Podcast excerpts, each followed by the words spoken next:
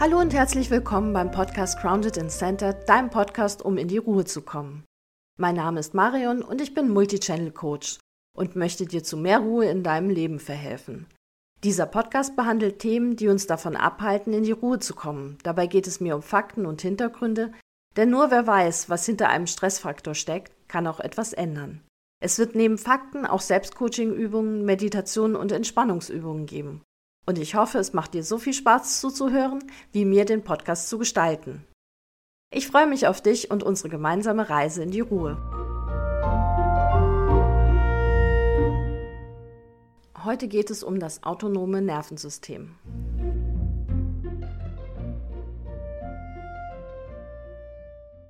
Ich habe immer gehört, und das hört man ja auch immer noch, gegen Stress helfen Meditation, Atemübungen, Achtsamkeitsübungen, Yoga und im Zweifelsfalle Joggen und Schwimmen und andere Sportarten. Und man hört das vielleicht schon, mir ging das jahrelang ganz schön auf die Nerven. Ich hatte nämlich auf der einen Seite gar nicht die Ruhe, um irgendwas davon zu machen. Und dann, als ich mich um Meditation dann doch mal gekümmert habe, gab es damals gefühlt nur eine einzige Version von Meditation. Und zwar, man setzt sich im Lotussitz hin, spricht ein Mantra, am besten in der Originalsprache, was mir alleine schon Probleme genug bereitet hat und versucht dabei irgendwie seinen Geist zu entspannen. Oder man guckt äh, ins Leere oder also das höchste der Gefühle war, dass man eine Kerze als Hilfsmittel nutzt. Und das alles ging bei mir gar nicht. Das geht bis heute nicht wirklich gut bei mir.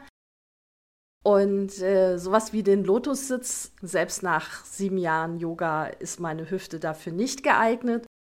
Und im Schneidersitz habe ich auch jetzt immer noch innerhalb kürzester Zeit, schläft mir irgendwas ein oder ich habe Schmerzen. Und ich bin sofort aus der Meditation wieder raus. Das war also gar keine Lösung. Ich brauchte aber eine Lösung. Da habe ich mir halt gedacht, hey, es reicht sicher, wenn ich mir gut zurede und entspannende Dinge mache. Um es kurz zu machen, ich habe da jahrelang versucht, meinen Stress über den Kopf zu bekämpfen. Das war nicht erfolgreich. Eigentlich hätte ich es besser wissen müssen. Ich hatte es ja schon in der Eingangs, in dem ersten Podcast erzählt, ich bin Biologin. Ich habe das in meinem Studium schon auch gelernt, dass Stressreaktionen über das autonome Nervensystem geregelt werden und nicht nur einmal. Aber das habe ich irgendwie nicht so wirklich auf mein Leben angewendet. Das war ja Theorie. Als Biologe natürlich auch fürs Tierreich, ne? Also was bedeutet das dann für uns als Teil der Tierwelt.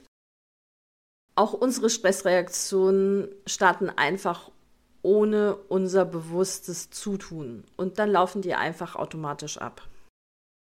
Und erst wenn die körperlichen Reaktionen von unserem Bewusstsein wahrgenommen werden, dann fangen wir an, nach einem Grund zu suchen und äh, diesen Zustand zu interpretieren und zu bewerten und dann einzuordnen und nicht andersherum. Tatsächlich habe ich aber jahrelang das Problem andersherum versucht zu lösen, weil ich, wie gesagt, ohne lange darüber nachzudenken, davon ausgegangen bin, dass der Stressauslöser in meinem Bewusstsein liegt und eben auch über das Bewusstsein dann gelöst werden kann oder muss. Ganz eindeutig war mein Stressfaktor die Arbeit. Also wenn ich mir gute Gedanken über meine Arbeit mache, dann wird der Stress schon weniger, weil die Menge an Arbeit war es nicht. Und dann war ich auch mal bei einem Hausarzt, der mir dann auch noch mal gesagt hat, ich äh, sollte an meiner Psychohygiene arbeiten. Und das hat mich eigentlich noch mal verstärkt, dass ich mich mit meinem Bewusstsein auseinandersetzen sollte. Das hat aber halt nicht geholfen. Damit mein Denkfehler richtig klar und faktisch untermauert wird, kommt jetzt ein kleiner Ausflug in die Wissenschaft und ich komme jetzt doch noch mal auf Fight and Flight zurück und die Erklärungen hier sind oberflächlich und stark reduziert. Wenn du dich für die Details interessierst, findest du in dem Blogartikel zur heutigen Podcast-Folge auf meiner Webseite unter www.bewusst-wandel-leben.de weiterführende Links. Das ist übrigens immer so. bei den Podcast-Folgen. Es gibt immer einen Blogartikel und da sind immer weiterführende Links aufgelistet. Kommen wir nun zum autonomen Nervensystem. Das autonome Nervensystem wird auch vegetatives Nervensystem genannt. Eins von beiden hast du bestimmt schon mal gehört. Das autonome Nervensystem wird auch vegetatives Nervensystem genannt.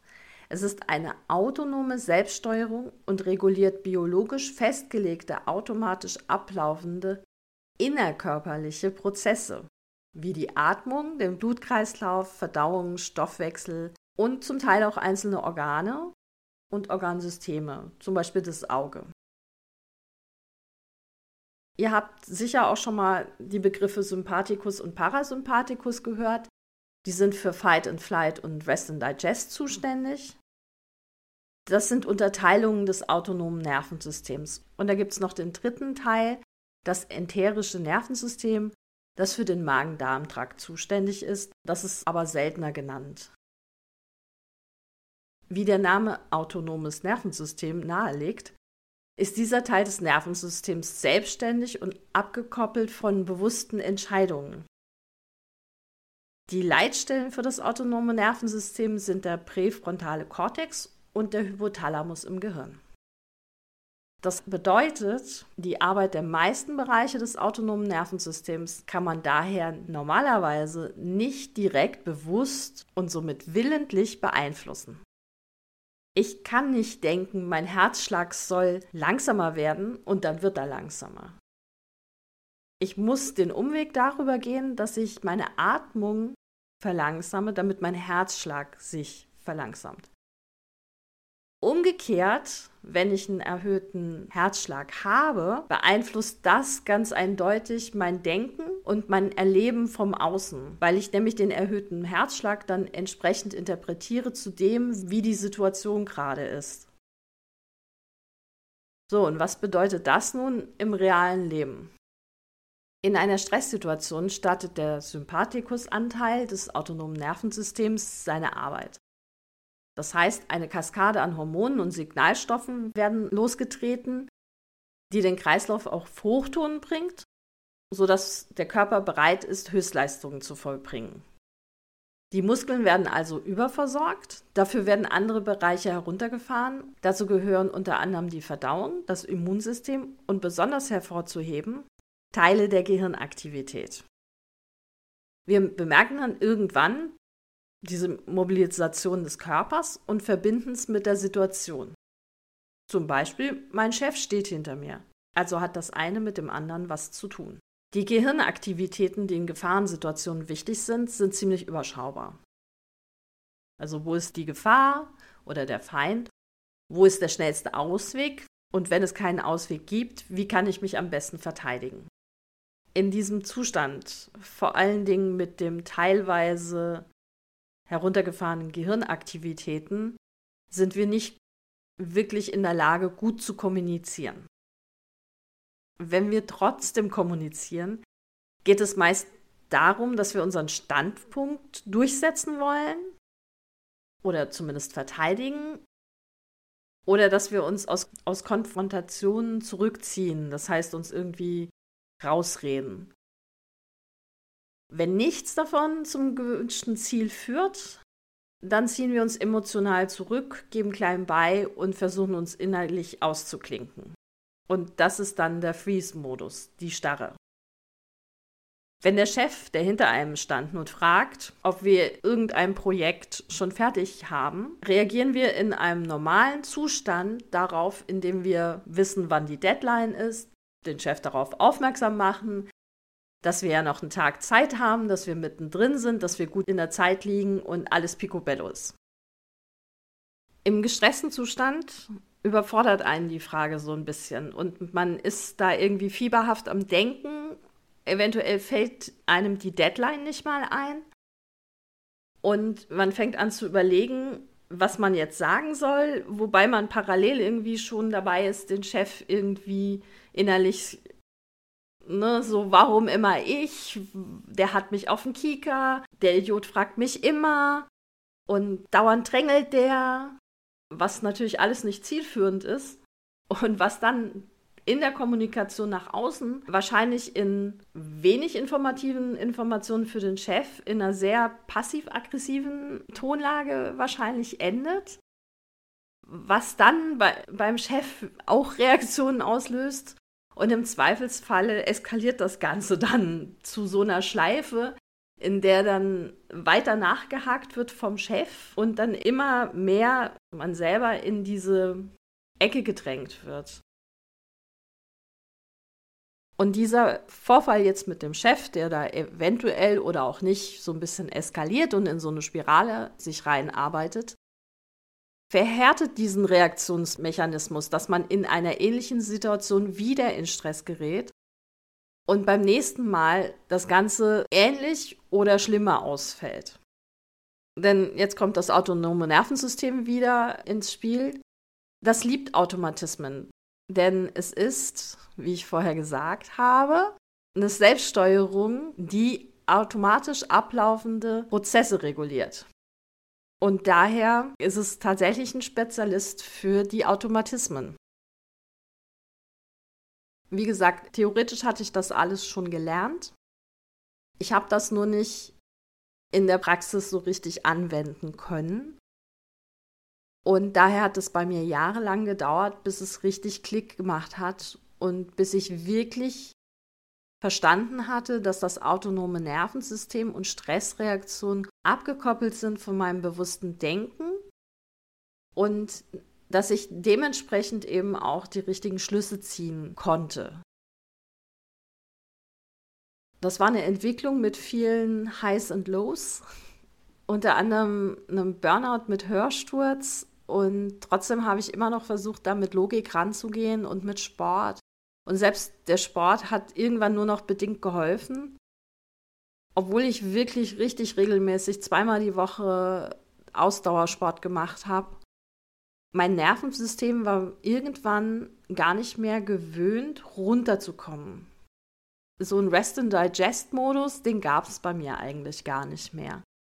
Ich war pausenlos in diesem gestressten Modus und nicht im Fight and Flight hochprozentig, aber halt immer in diesem angeregten, leicht aufgeregten Modus. Und über Rest and Digest hört man viel, viel weniger als Fight and Flight. Und daher sage ich jetzt mal ein bisschen was dazu.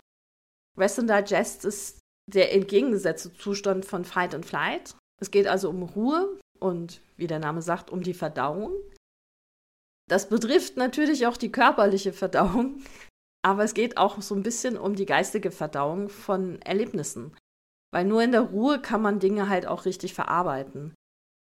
In diesem Rest and Digest Zustand befindet sich das autonome Nervensystem im Gleichgewicht und wir fühlen uns wohl und vor allen Dingen auch sicher.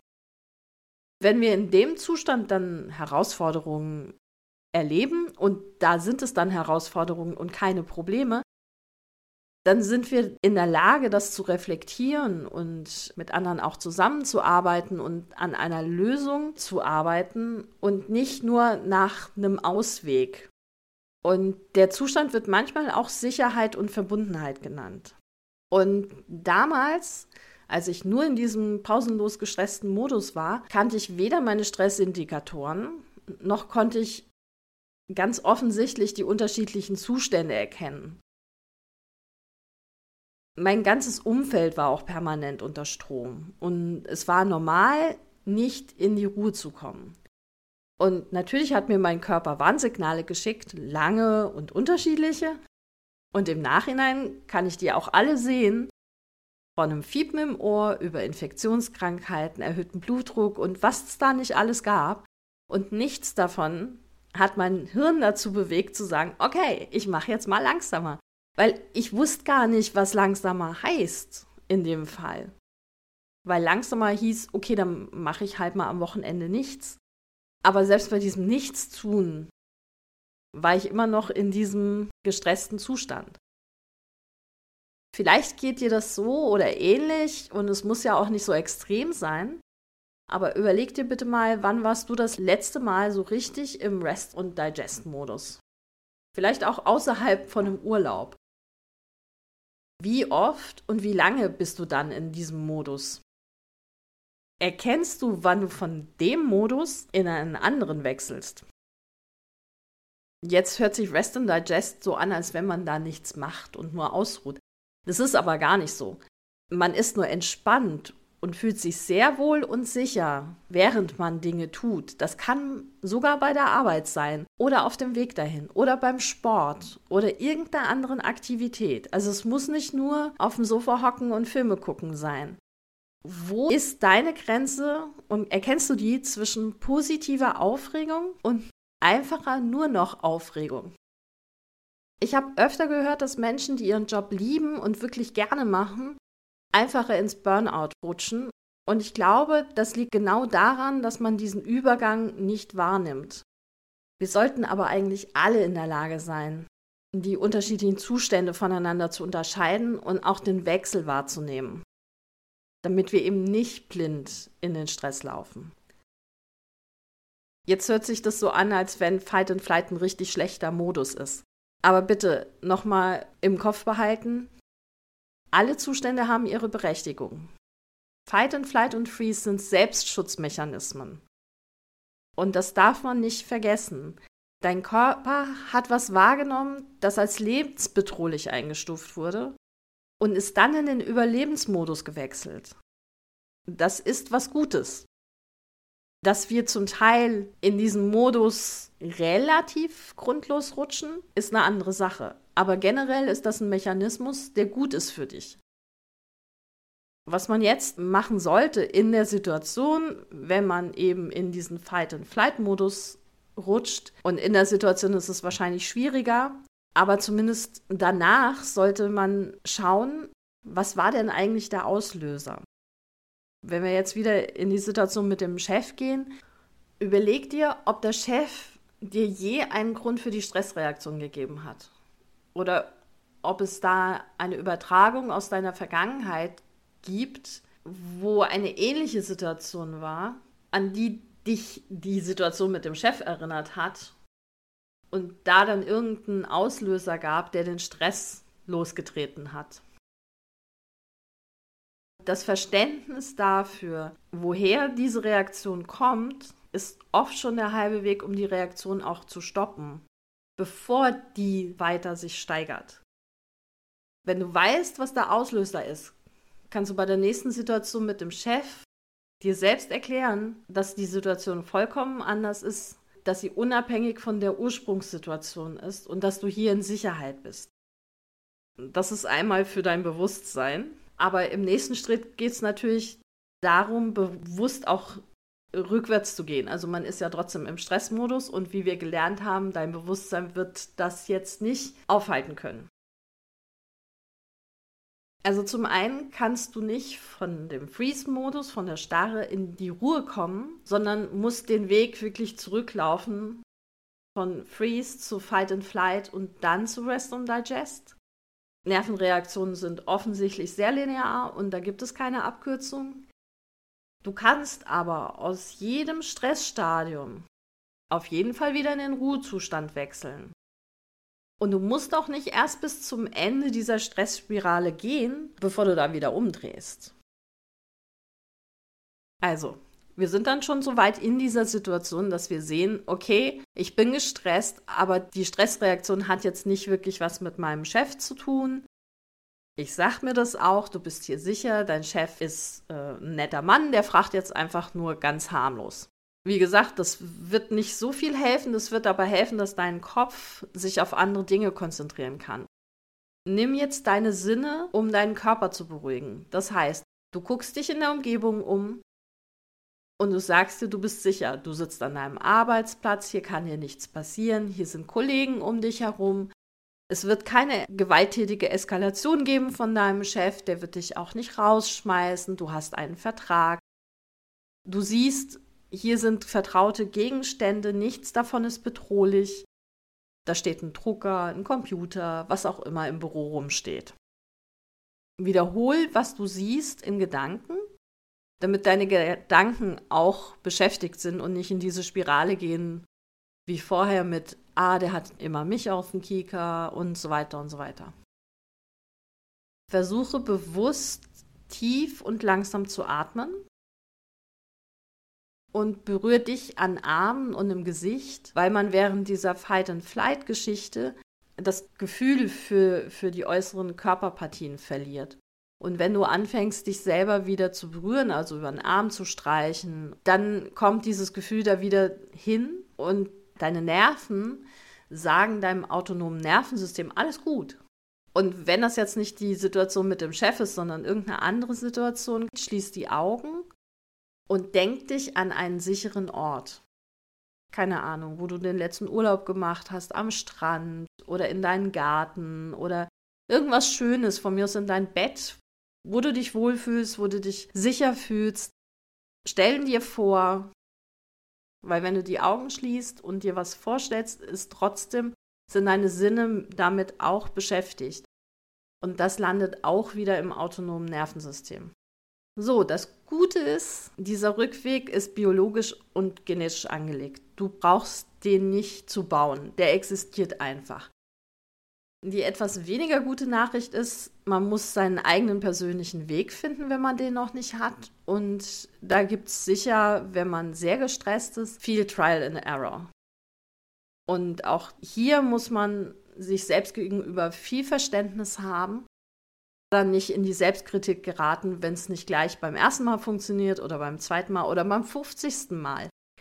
Wir neigen alle zur Selbstkritik. Und dann kommt noch oben drauf, dass der Teil der Gehirnfunktion, der ausgeschaltet wird im Stress, für die Empathie zuständig ist, unter anderem.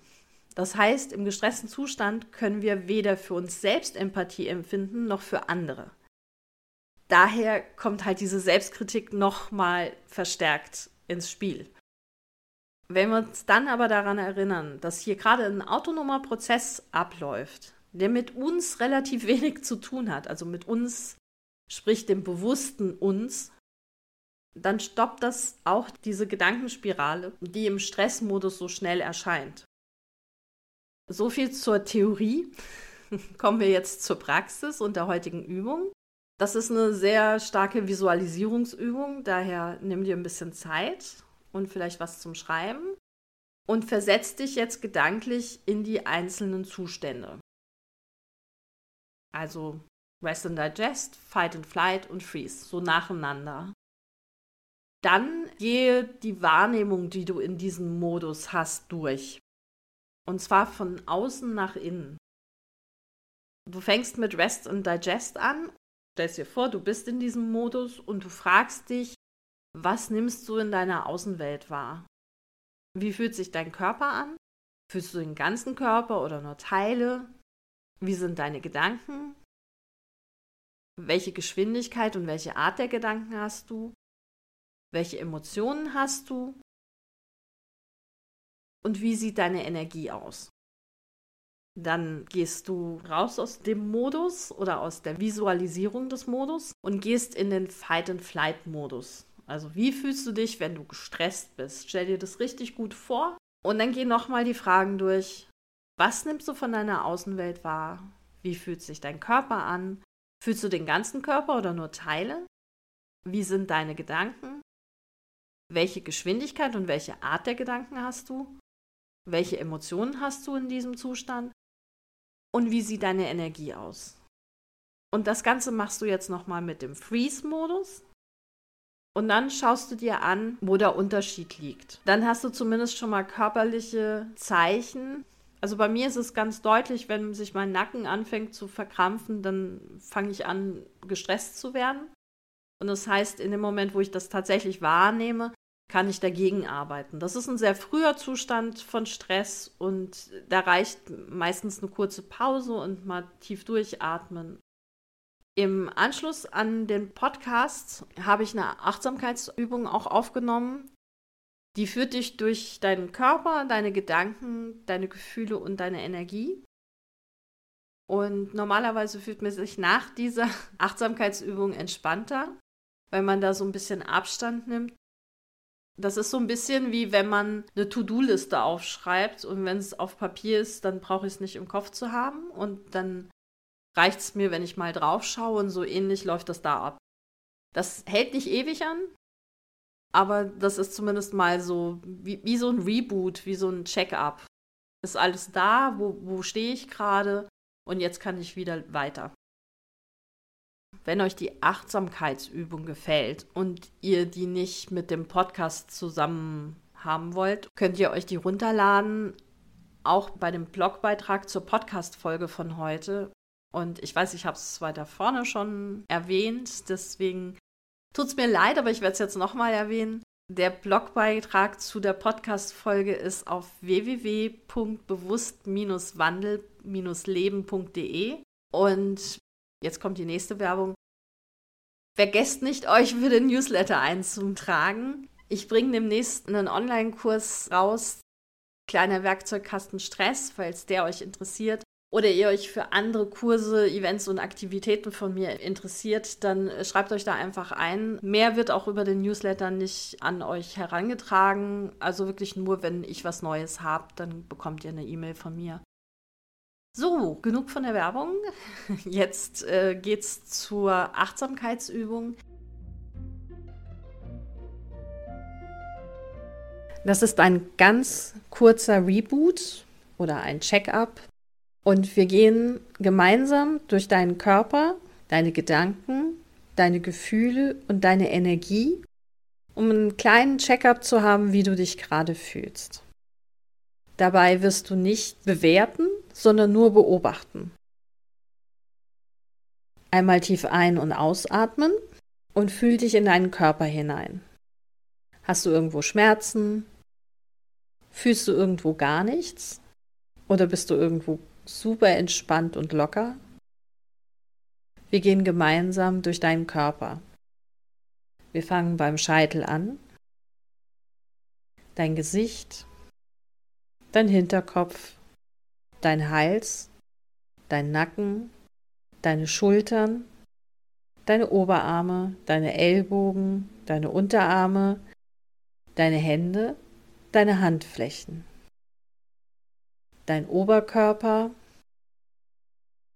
dein Rücken, dein Bauch, dein unterer Rücken, deine Hüfte, dein Po, deine Oberschenkel, deine Knie, deine Unterschenkel, deine Füße und deine Fußsohlen. Was sticht hervor? Was hast du gar nicht bemerkt? Nicht bewerten, nur wahrnehmen. Einmal tief ein und wieder ausatmen und wir wenden uns deinen Gedanken zu. Nicht bewerten, nicht folgen, einfach nur zusehen oder hören. Was sind deine Gedanken im Moment? Was sind deine Gedanken die letzten Minuten gewesen? Welche Gedanken haben dich den ganzen Tag herumgetrieben? Und welche Gedanken haben sich in den letzten Tagen immer wieder wiederholt? Denke sie nicht durch, folge ihnen nicht, beobachte nur. Einmal tief ein und wieder ausatmen und wir wenden uns deinen Gefühlen zu. Spüre in dich hinein. Welche Emotion ploppt sofort hervor? Wo spürst du sie? Wie spürst du sie? Ist da noch was anderes? Kannst du noch andere Emotionen wahrnehmen? Steigere dich nicht hinein, beobachte nur. Folge den Emotionen nicht. Und du atmest wieder ein und aus. Und wir wenden uns jetzt deiner Energie zu. Lass die körperliche Müdigkeit oder Wachheit von dir abfallen und schau tiefer. Welche Energie spürst du? Hast du ein Bild vor Augen oder ein Geräusch Versuch dich darauf zu konzentrieren, aber nicht dich darin zu verlieren. Einfach nur beobachten und wahrnehmen. Und du atmest wieder ein und aus. und kommst wieder zurück in deine Realität und öffnest die Augen. Ich hoffe, der Podcast hat dir gefallen und du kannst etwas für dich mitnehmen. Wenn du Interesse an den Themen hast, schau doch mal auf meiner Webseite vorbei www.bewusst-wandel-leben.de und wenn du auf dem Laufenden bleiben möchtest, kannst du dich dort auch zu meinem Newsletter anmelden. Ansonsten hören wir uns hoffentlich bei der nächsten Folge wieder. Bis dahin, habt eine ruhige Zeit. Eure Marion.